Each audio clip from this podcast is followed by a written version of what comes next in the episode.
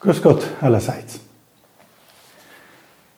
Die Liturgie bietet uns ab diesem Sonntag, ab dem dritten Sonntag der Fastenzeit, eine richtige Putzaktion, eine Reinigungsaktion, eine Hilfe dazu. Heute hören wir im Evangelium die Tempelreinigung, die bekannte Stelle, wo Jesus die Händler aus dem Tempel vertreibt.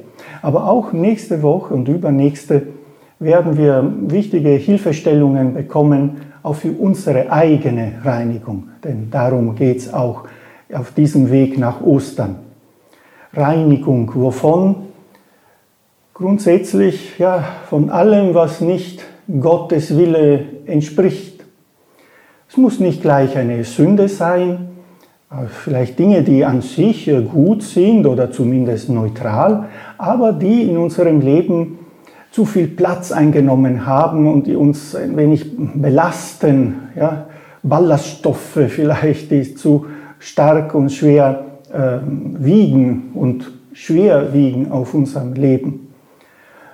Die wieder rauszutun oder zumindest zu reduzieren, kann uns helfen, wieder Platz frei zu machen. Denn darum geht es, nicht nur um sich zu reinigen, geht es jetzt, aus hygienischen Gründen womöglich oder aus irgendeinem Grund, sondern das ist das Ziel, um wieder Platz zu haben für Gott. Die Bewegung in den Evangelien ist zwar in die Lehre hinein, aber um eine neue Fülle zu haben. Deshalb noch einmal wichtig der Hinweis, Fasten, sich zurücknehmen, hat im geistlichen Sinne nur dann eine Bedeutung und eine gute Fruchtbarkeit, wenn wir es mit dem Füllen, mit der Fülle an Gottes Leben verbinden. Leer werden, um sich von Gott füllen zu lassen. Vergessen wir nie bei allen Fastenübungen, die wir machen in dieser Zeit, diese geistliche Dimension, die das Wichtigste ist. Also werden wir auch eingeladen, in uns zu schauen, und diese Dinge zu erkennen, die unseren Raum in Beschlag nehmen, inneren Raum, Abhängigkeiten, äh, kleine Egoismen, die uns bremsen auf dem Weg zu Gott. Ein wichtiger Hinweis kommt uns von Teresa von Avila.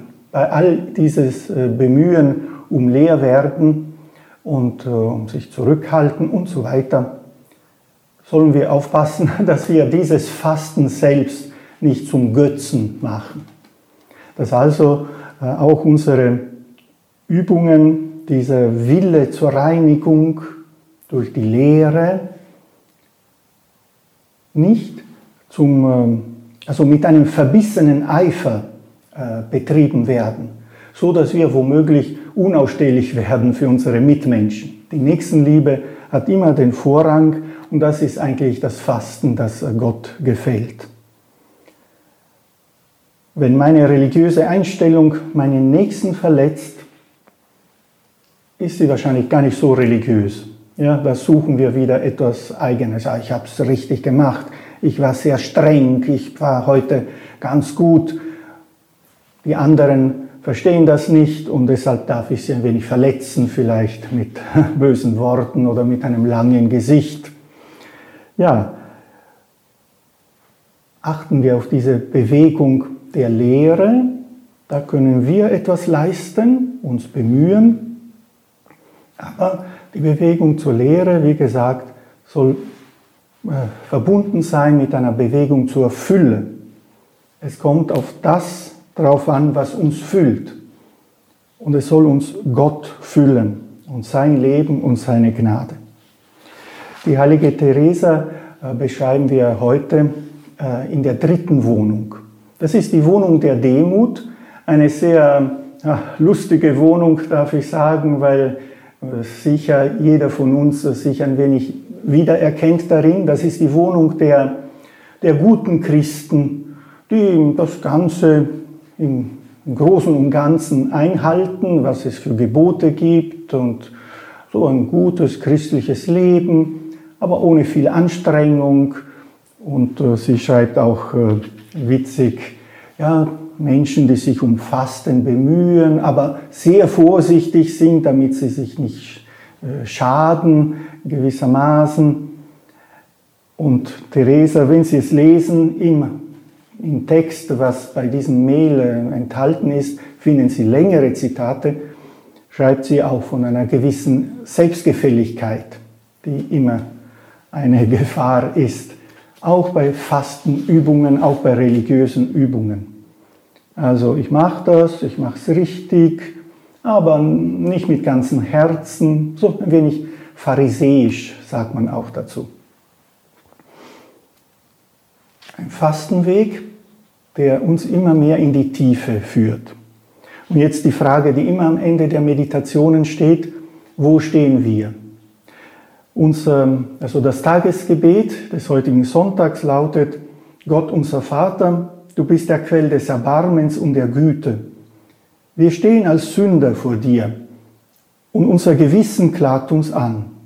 Sieh auf unsere Not und lass uns Vergebung finden durch Fasten, Gebet und Werke der Liebe. Wieder also diese drei Aspekte, diese Taten, Fasten, Gebet und Werke der Liebe. Aus der Demut heraus, was der heiligen Teresa so wichtig ist, aus der Erkenntnis heraus, dass wir Sünder sind, dass wir vor Gott nicht viel vor, vorweisen können. Sieh auf unsere Not und lass uns Vergebung finden. Das wünsche ich Ihnen allen. Seit Aschermittwoch dürfen wir diesen intensiveren Weg gehen mit Hilfe der heiligen Teresa.